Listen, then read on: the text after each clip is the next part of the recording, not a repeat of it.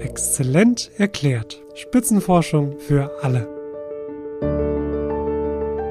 Das Neutrino selbst ist eigentlich unsichtbar. Durch ihren Daumennagel fliegen ungefähr 70 Milliarden Neutrinos pro Sekunde. Eigentlich sind Neutrinos das verbreiteste Materieteilchen im Universum, aber dadurch, dass sie nichts mit der normalen Materie anfangen, kriegen wir normalerweise auch nichts davon mit. Habt ihr schon mal etwas von Neutrinos gehört? Euch vielleicht auch gedacht, hm, interessant, sollte ich mal mehr darüber lesen und es dann nicht gemacht? Dann ist die heutige Episode von Exzellent erklärt Spitzenforschung für alle genau richtig für euch. Und keine Angst, wir brechen das wie immer so runter, dass es alle verstehen. Wie jeden Monat war ich virtuell zu Gast bei einem der 57 Exzellenzcluster, die es in Deutschland gibt. Diesmal ging es nach Mainz zum Cluster Prisma Plus. Das steht für Precision Physics, Fundamental Interactions and Structure of Matter. Und ich habe mit zwei Professoren zum Thema Neutrinos gesprochen. Mein Name ist Michael Wurm und ich bin Professor für experimentelle Neutrinophysik an der Uni Mainz. Mein Name ist Martin Fertel. Ich bin seit 2019 Professor für Teilchenphysik hier an der Johannes Gutenberg Universität in Mainz. Und ich beschäftige mich hauptsächlich mit niederenergetischer Teilchenphysik, wo wir Präzisionsmessungen machen, um eben die Eigenschaften von bekannten Teilchen immer genauer zu vermessen und zu verstehen. Erstmal ein paar Grundlagen. Fangen wir an mit dem Standardmodell der Teilchenphysik. Das ist sozusagen das Rezept unseres Universums. Da stehen alle Zutaten drin, die wir kennen. Es beschreibt die Natur auf ihrer elementarsten Ebene, den Grundbausteinen der Materie. Physikerinnen und Physiker haben dieses Modell entwickelt, um alle uns bekannten Phänomene des Mikrokosmos erklären zu können. Das Standardmodell der Teilchenphysik ist ein, ein Modell, das über Jahrzehnte hinweg entwickelt wurde, indem wir die Teilchen, die wir kennen, die die Materie aufbauen, sortieren können. Zum Beispiel, welche elektrische Ladung sie tragen, wie sie untereinander wechselwirken. Und es gibt ein relativ konsistentes Schema, um die Teilchen einzuordnen. Allerdings haben wir schon gelernt, dass es eben nicht alles erklären kann, was wir heutzutage beobachten. Dieses Modell wurde von 1961 bis 1973 entwickelt. Darin gibt es zwei Arten von Teilchen, die Materie und die Kraftteilchen. Alles, was wir sehen können, besteht aus Materieteilchen. Tiere, Pflanzen und Menschen, aber auch Planeten, Sterne und Teilchendetektoren. Zwölf verschiedene Materieteilchen kennt man. Hinzu kommt das erst 2012 entdeckte Higgs-Teilchen, das allen anderen Teilchen ihre Masse verleiht. Die zweite Art von Teilchen sind die Kraftteilchen. Das heißt, zwischen den Materieteilchen gibt es Kräfte oder Wechselwirkungen, die die Materie zusammenhalten oder zerfallen lassen. So, die beiden Arten von Teilchen unterscheiden sich in einem wesentlichen Punkt, und zwar ist das der sogenannte Spin. Übersetzen könnte man das mit Eigendrehimpuls.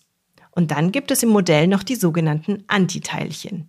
Im Standardmodell haben wir eben unsere Teilchen und zu jedem Teilchen gibt es einen, einen ladungskonjugierten Partner, das das Antiteilchen im Standardmodell ist.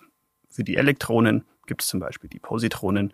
Das ist auch das erste Antimaterieteilchen, das man entdeckt hat. Aus der Höhenstrahlung konnte man das nachweisen, dass es ein Teilchen gibt, das im Wesentlichen die gleichen Eigenschaften hat wie das Teilchen, aber eben eine unterschiedliche elektrische Ladung. Ist aber zum Beispiel gleich schwer man könnte zu diesem Standardmodell noch vieles erzählen. Das ist ein wirklich spannendes Thema. Und interessant sind natürlich auch die Lücken des Modells, denn die dunkle Materie, die wir ja schon in einer früheren Folge als Thema hatten, lässt sich mit den Teilchen des Modells nicht erklären.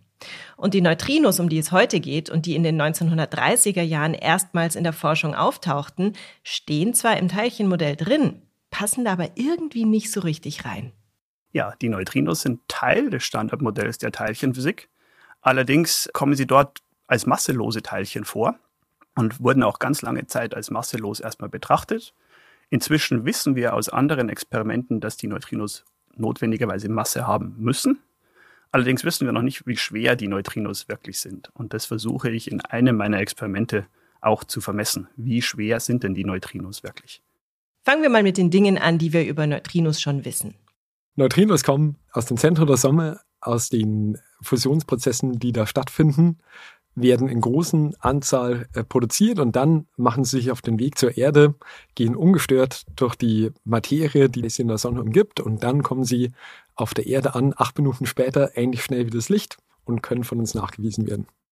Die Sonne ist die stärkste Quelle, die sehr viele Neutrinos produziert, aber tatsächlich gibt es auch viele andere Quellen, zum Beispiel die Erde selbst ist eine starke Neutrino-Quelle, denn Neutrinos entstehen in radioaktiven Zerfällen. Dafür wurden sie ursprünglich auch mal postuliert. Es gibt Neutrinos, die in menschengemachten Quellen entstehen. Wir können zum Beispiel an großen Teilchenbeschleunigern Protonenstrahlen auf ein festes Target schießen und da Neutrinos produzieren. Und auch ganz wichtig, Kernreaktoren sind starke Neutrinoquellen, weil auch in Kernreaktoren werden viele Elemente erzeugt, die danach noch radioaktive Zerfälle machen und in diesen radioaktiven Zerfällen entstehen zum Beispiel vor allen Dingen Elektron-Antineutrinos. Ich habe in der Vorbereitung den Begriff Geisterteilchen gelesen, den man sich ja dann gleich bildlich vorstellt. Wieso werden denn Neutrinos Geisterteilchen genannt? Also wir nennen Neutrinos häufig in der Öffentlichkeit Geisterteilchen, weil sie so schwach wechselwirken, nennen wir das. Also sie haben fast keine Wechselwirkung mit der regulären Materie und gehen durch gigantische Materiemengen, viele Lichtjahre von Blei, ohne jegliche Wechselwirkung durch. Im Vergleich zu einem Photon oder eben einem geladenen Elektron sind die Wechselwirkungsquerschnitte, also die Wahrscheinlichkeit, dass ein Teilchen in einem Detektor reagiert, so klein, dass der Großteil einfach durchfliegt. Durch ihren Daumennagel fliegen ungefähr 70 Milliarden Neutrinos pro Sekunde und sie merken es nicht. Das heißt, die Neutrinos sind auch jetzt in dem Augenblick die ganze Zeit um mich rum? Ja, die Neutrinos fliegen durch ihren Körper durch und sie merken es nicht, weil einfach die Wechselwirkung so klein ist, dass praktisch in ihrer Lebensdauer in ihrem Körper ein, zwei Prozesse dadurch ausgelöst werden. Eigentlich sind Neutrinos das verbreiteste Materieteilchen im Universum, aber dadurch, dass sie nichts mit der normalen Materie anfangen, kriegen wir normalerweise auch nichts davon mit, dass sie in so großer Anzahl unterwegs sind. So, was ist noch bekannt? Es gibt drei Sorten von Neutrinos, die mit den drei leichten geladenen Elementarteilchen Elektron, Myon und Tau verbunden sind. Wir wissen auch, dass sie keine elektrische Ladung haben und deswegen mit normaler Materie nicht wechselwirken. Und wir wissen auch, dass sie sehr, sehr leicht sind. So leicht, dass es uns schwerfällt, die Masse überhaupt anzugeben. Wir haben sie noch nicht gemessen, haben eine Obergrenzen. Und wir wissen außerdem, und das ist sehr ungewöhnlich, dass diese drei unterschiedlichen Arten von Neutrinos sich ineinander umwandeln können.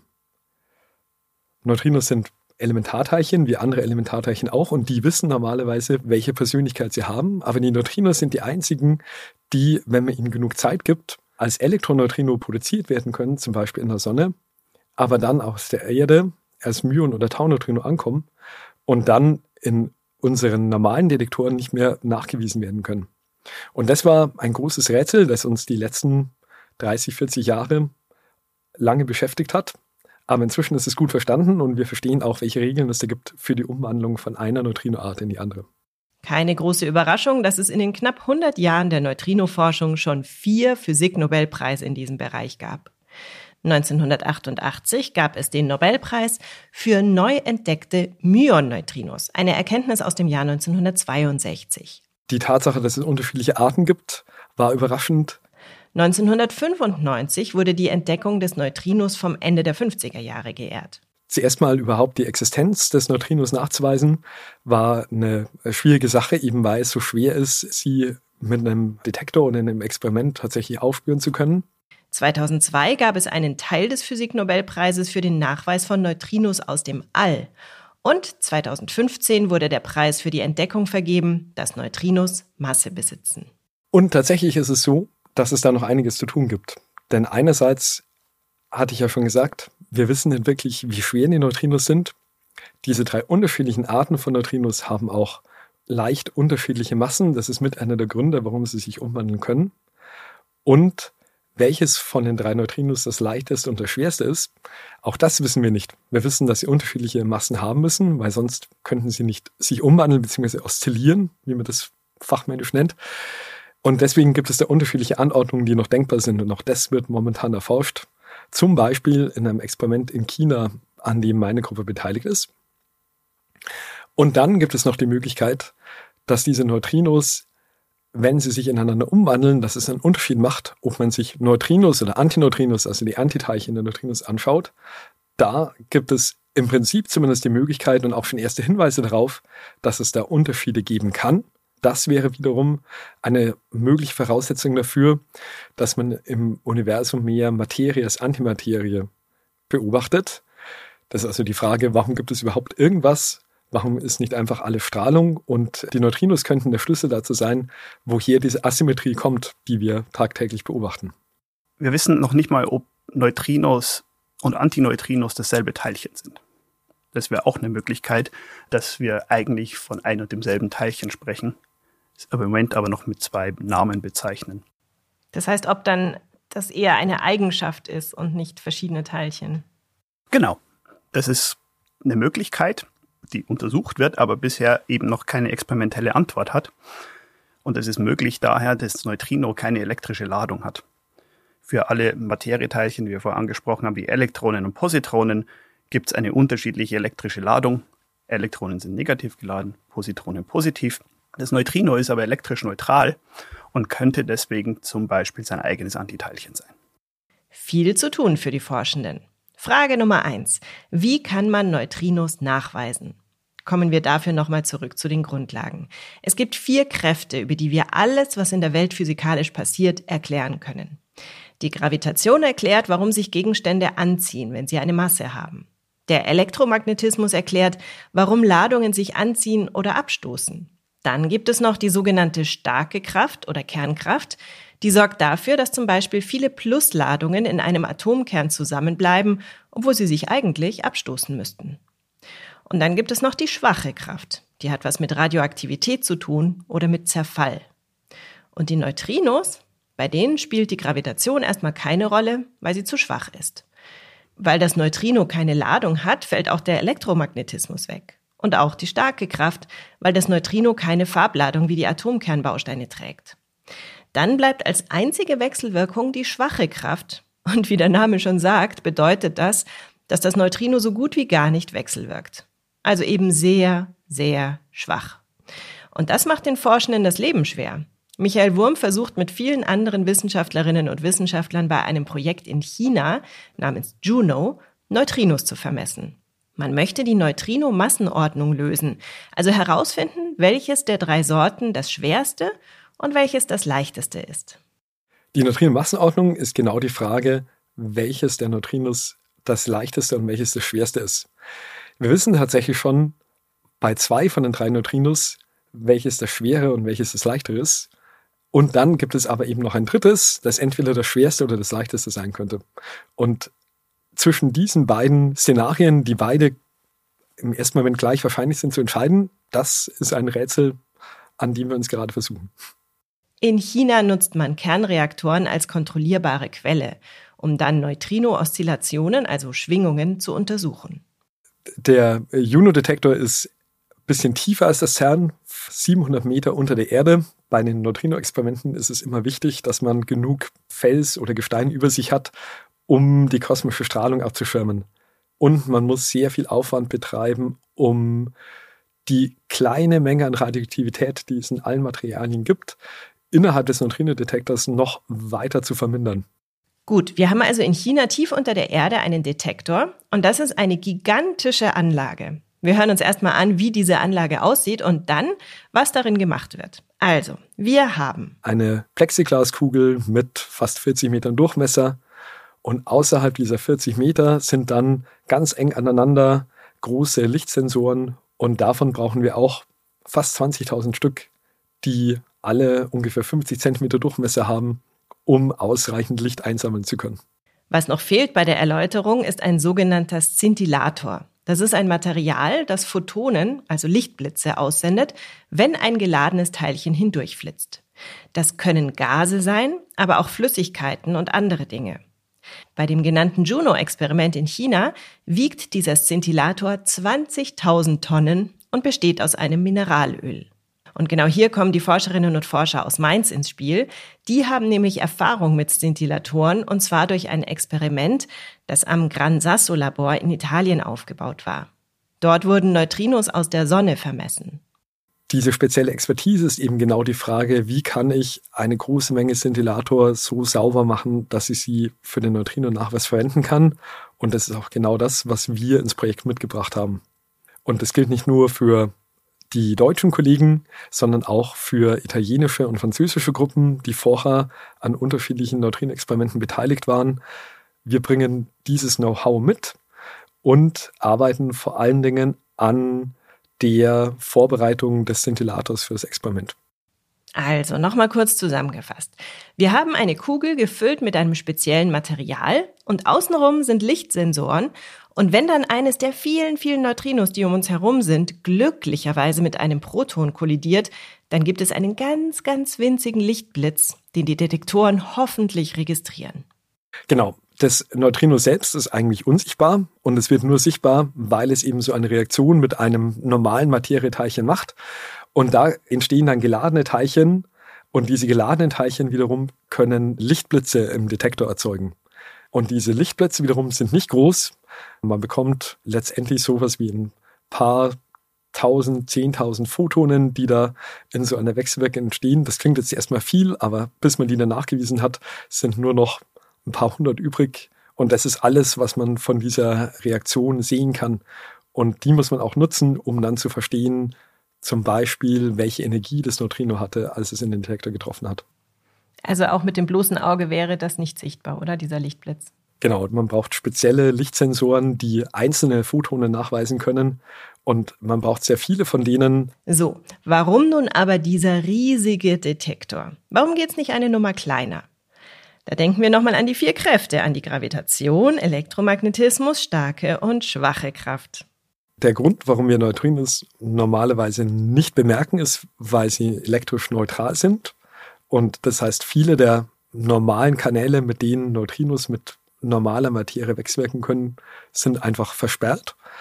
Und Neutrinos haben eigentlich nur eine einzige Kraft, eine einzige Wechselwirkung mit normaler Materie, über die wir sie dann auch nachweisen. Und das ist die schwache Wechselwirkung. Und die schwache Wechselwirkung oder schwache Kernkraft trägt ihren Namen nicht zu Unrecht, weil sie eben nur eine sehr geringe Wahrscheinlichkeit hat, dass sie überhaupt auftritt. Wenn wir jetzt nochmal über diese riesige Kugel nachdenken, mit den vielen Detektoren und dem 20.000 Tonnen Szintillator, dann schätzt mal, wie oft dort wahrscheinlich ein Neutrino entdeckt wird pro Tag.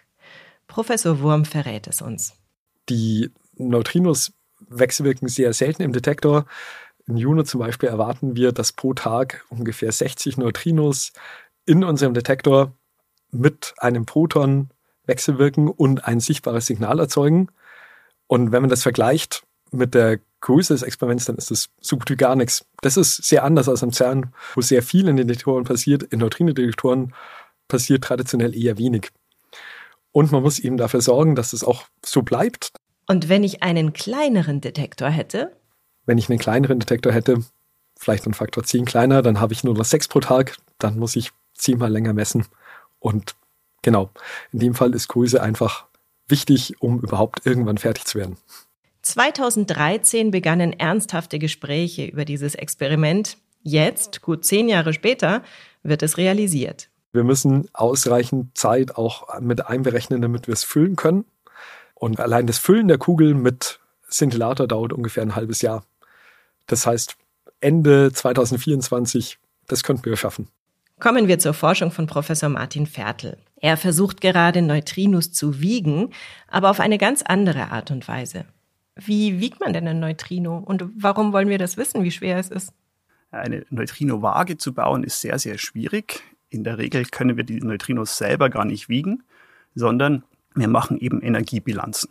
Wir schauen uns einen Zerfall an, in dem Neutrinos entstehen und vermessen dann ganz genau die Energie und die Impulse der Teilchen, die entstehen, bis auf das Neutrino und schließen dann zurück, wie viel fehlt denn eigentlich zur Energiesumme und das lässt uns dann einen Rückschluss auf die Neutrinomasse ziehen. Also es gibt eine große Zusammenarbeit vieler Wissenschaftlerinnen und Wissenschaftler und die tüfteln am sogenannten Project 8. Bei Project 8 versuchen wir das Neutrino eben zu messen, indem wir uns den Zerfall von einem radioaktiven Wasserstoffatom anschauen. Wasserstoff hat drei sogenannte Isotope. Der reguläre Wasserstoff, den wir aus Wasser kennen, hat nur ein Proton im Kern. Und dann gibt es noch eine schwerere Version, die zwar auch stabil ist, die hat dann noch ein Neutron im Kern, das nennt man Deuteron. Und dann gibt es eine Version, da gibt es ein Proton und zwei Neutronen im Kern. Und die ist nicht stabil, diese Version. Die zerfällt dann durch Umwandlung von einem Neutron in ein Proton, ein Elektron und ein Neutrino. Und als Resultat bekommen wir einen Helium-3-Kern. Wenn man sich jetzt anschaut, wie die Elektronenenergie verteilt ist in diesem Zerfall, dann kann man daraus eine Ableitung vornehmen, wie schwer denn das Neutrino ist. Wir messen also gar nicht das Neutrino selbst, sondern wir vermessen die Energieverteilung des Elektrons, um dann einen Rückschluss auf die Masse des Neutrinos machen zu können. Klingt also sehr vereinfacht gesagt wie eine Gleichung mit einer Unbekannten. Und die Unbekannte x ist die Masse des Neutrinos. Wenn man alle anderen Faktoren kennt und berechnen kann, dann lässt sich so eben auch das x berechnen. Klingt jetzt natürlich sehr viel einfacher, als es ist. Im Moment ist unser Experiment noch, noch sehr, sehr klein. Wir nennen das dann ein Tabletop-Experiment. Also äh, die erste Version des Experiments ist so groß wie ungefähr mein Daumen, plus die Infrastruktur, die es außenrum braucht. Und wir sind gerade dabei, festzulegen, wie groß denn das finale Experiment sein muss, um wirklich die Sensitivität, die wir haben wollen, zu erreichen. Und da reden wir dann über viele Kubikmeter Gasvolumen plus Infrastruktur. Wir werden nie auf Juno-Dimensionen kommen, sondern unser Experiment wird hoffentlich in ein Gebäude unterzubringen sein. Und weiß man, wo dieses Gebäude sein wird? Es ist ja eine Kollaboration, da arbeiten ja viele jetzt dran mit, habe ich gehört. Genau, aber das steht noch nicht fest, wo denn das Experiment sein kann. Das wird im Wesentlichen dann dadurch definiert, an welchen Laboratorien man die nötige Infrastruktur aufbauen kann oder finanziert bekommt. In unserem Fall heißt es zum Beispiel, dass wir sehr, sehr große Mengen an radioaktivem Wasserstoff handhaben müssen und die entsprechenden Sicherheitsvorkehrungen und Infrastrukturen gibt es nur an sehr wenigen Laboratorien weltweit. Und das schränkt dann die Auswahl zwar ein, aber das ist noch nicht entschieden, weil wir eben noch einen langen Entwicklungsprozess vor uns haben, um überhaupt alle Anforderungen genau festlegen zu können. Und was ist der Beitrag der Mainzer Gruppe an diesem Experiment? Also ich persönlich bin an diesem Experiment seit 2014 schon beteiligt und hatte als Postdoc die erste Version dieses Experiments gebaut, mit der es überhaupt möglich war, die Elektronen mit einer neuen Technologie zu detektieren. Was wir dort eben machen, ist, wir stecken das Elektron in ein Magnetfeld. Es geht auf eine Kreisbahn und wie eine kleine Antenne strahlt dieses Elektron Strahlung ab. Und diese Strahlung kann man auffangen und dann die Frequenz der Strahlung bestimmen. Und diese Frequenz der Strahlung ist zur kinetischen Energie des Elektrons proportional. Das heißt, ohne das Elektron überhaupt zu berühren, nur durch Auffangen der Strahlung können Sie das Elektron vermessen. Auch hier liegen also zehn Jahre zwischen den Anfängen des Experiments und dem heutigen Zeitpunkt. Der Zeitplan für Project 8 ist immer wieder in, in, der Entwicklung. Der verschiebt sich natürlich dadurch, dass wir neue Sachen lernen. Aber ich denke, dass wir mindestens 10, 15 Jahre brauchen, um dann wirklich die Sensitivität des Aufbaus zu erreichen, um ein besseres, verbessertes Limit auf die Neutrinomasse zu setzen oder vielleicht sogar die Neutrinomasse mit dem Experiment eben dann bestimmen zu können. Eine lange Zeit. Ich hatte ja gleich die Bürokratie als Hindernis im Verdacht, aber da lag ich falsch. Die Dauer ist häufig dadurch bestimmt, dass es die Technologien, die wir anwenden wollen oder die wir brauchen, um die Sensitivität zu erreichen, noch gar nicht gibt. Das heißt, wir setzen uns ein Ziel, ein technologisches Ziel und müssen aber erstmal alle Schritte auf dem Weg dorthin entwickeln. Es ist nicht so, dass, dass wir viele Sachen einfach kaufen könnten. Manche Sachen schon, manche existieren schon. Aber Oft müssen wir auch den Umfang oder die Leistungsfähigkeit dieser Systeme weit über das ursprüngliche Entwicklungsziel oder die Verfügbarkeit von heute hinaus pushen und weiterentwickeln, um überhaupt das Ziel erreichen zu können. Und nachdem das eben eine Entwicklungsarbeit ist, wissen Sie nie genau, ob der nächste Entwicklungsschritt wirklich das Ergebnis liefert, das Sie vorhergesehen oder für sich eingeplant hatten, oder ob Sie nicht doch nochmal Korrekturen vornehmen müssen oder auch manchmal eine ganz andere Technologie anwenden müssen. Gibt es denn eigentlich eine Zusammenarbeit zwischen Ihnen oder jetzt nicht Ihnen persönlich, aber generell Ihrer Disziplin und den dunkle Materie-Forschern? Das ist ja doch einiges an Ähnlichkeit, oder? Neutrinos waren traditionell ein möglicher Kandidat für die dunkle Materie.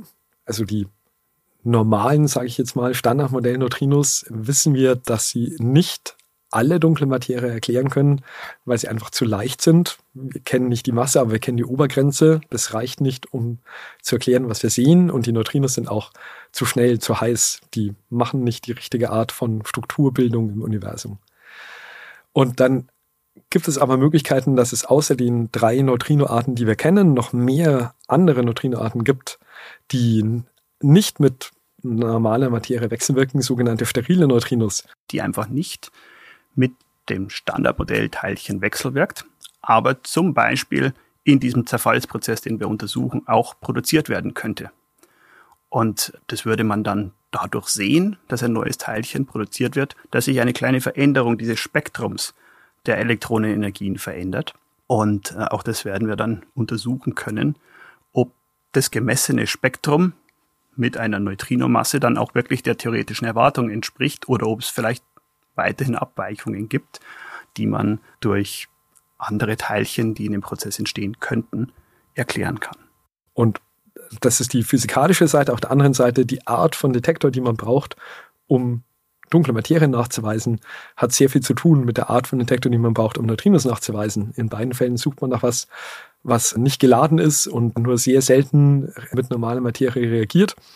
Und zum Beispiel am Kansasu-Labor war es so, dass sich da Neutrino-Experimente und dunkle Materie-Experimente die Hallen teilen, weil sie eben so ähnliche Anforderungen haben. Wenn ich jetzt die allwissende Wissenschaftsfee wäre, die alles wüsste, was Sie da eigentlich noch erforschen möchten in den nächsten Jahrzehnten, was würden Sie dann gerne von mir gleich wissen? Was sind da so die drängendsten Fragen, die Sie gerne beantwortet wüssten?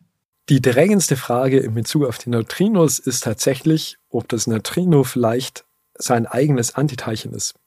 Neutrinos und Antineutrinos sind, soweit wir wissen, unterschiedliche Teilchen, wenn es um Reaktionen, Wechselwirkungen mit anderer Materie geht. Aber es gibt Theorien, die sagen, das Antineutrino könnte einfach nur ein anderer Zustand des Neutrinos sein. All diese Elementarteilchen haben einen sogenannten Eigenspin- oder Eigendrehimpuls und manche von denen kommen linksdrehend vor und andere kommen rechtsdrehend vor. Und meisten Teilchen können beides, aber beim Neutrino beobachten wir nur linksdrehende Neutrinos und rechtsdrehende Antineutrinos. Und es ist nicht verrückt zu glauben, dass das letztendlich das gleiche Teilchen ist, das einmal links dreht und einmal rechts dreht. Und das wiederum hat interessante Konsequenzen für ein ganz anderes Feld von Dingen. Man spricht da von Dirac- oder Majorana-Teilchen. Da geht es darum, wie deren Masse generiert wird. Und zum Beispiel könnte letztendlich die Antwort darauf, warum diese Neutrinos so viel leichter sind als alle anderen Elementarteilchen, damit zu tun haben, wie deren Masse entsteht. Und eben genau mit dieser Frage. Und auch für Martin Fertel bin ich natürlich gerne kurz die allwissende Wissenschaftsfee. Was würde er mich fragen? Warum gibt es mehr Materie als Antimaterie? Und was ist dunkle Materie? Und nicht, wie schwer ist ein Neutrino? Da bin ich mir sicher, dass wir draufkommen. Da bin ich mir ganz sicher, dass wir das messen können in Zukunft. Und wenn wir es jetzt schon wissen, dann müssten wir ja gar nicht mehr weiterarbeiten. Aber das ist ja auch der Spaß daran, die, die neue Technologie zu entwickeln, um verbesserte Messungen zu machen. Einfach neue Technologien, die vorher noch niemand angewendet hat oder noch gar nicht kannte, zu entwickeln und dann zu schauen, wie weit man denn diese neue Technologie treiben kann und ob es zum Beispiel auch Anwendungen dieser Technologie in anderen Feldern gibt. Ach, schade, dass ich keine Wissenschaftsfee bin. Aber ich möchte den Damen und Herren in der Forschung ja auch nicht den Spaß an der Forschung vermiesen. Ich bewundere ihre Geduld und Ausdauer. Ihr auch? Ich hoffe, ihr habt jetzt ein bisschen mehr verstanden, was Neutrinos sind und wo die Forschung in Mainz am Exzellenzcluster Prisma Plus gerade steht. Natürlich war das nur ein kleiner Einblick in die Experimente und Projekte, die in so einem Cluster stattfinden, aber das ist in allen Episoden so. Wir picken uns immer konkrete Einzelbereiche raus, um sie zu erklären. Deswegen freut es mich umso mehr, dass ich in den nächsten Podcast-Episoden sowohl neue Cluster besuchen werde, aber auch zu jenen zurückkehren darf, bei denen ich schon zu Gast war. Zu erzählen gibt es genug.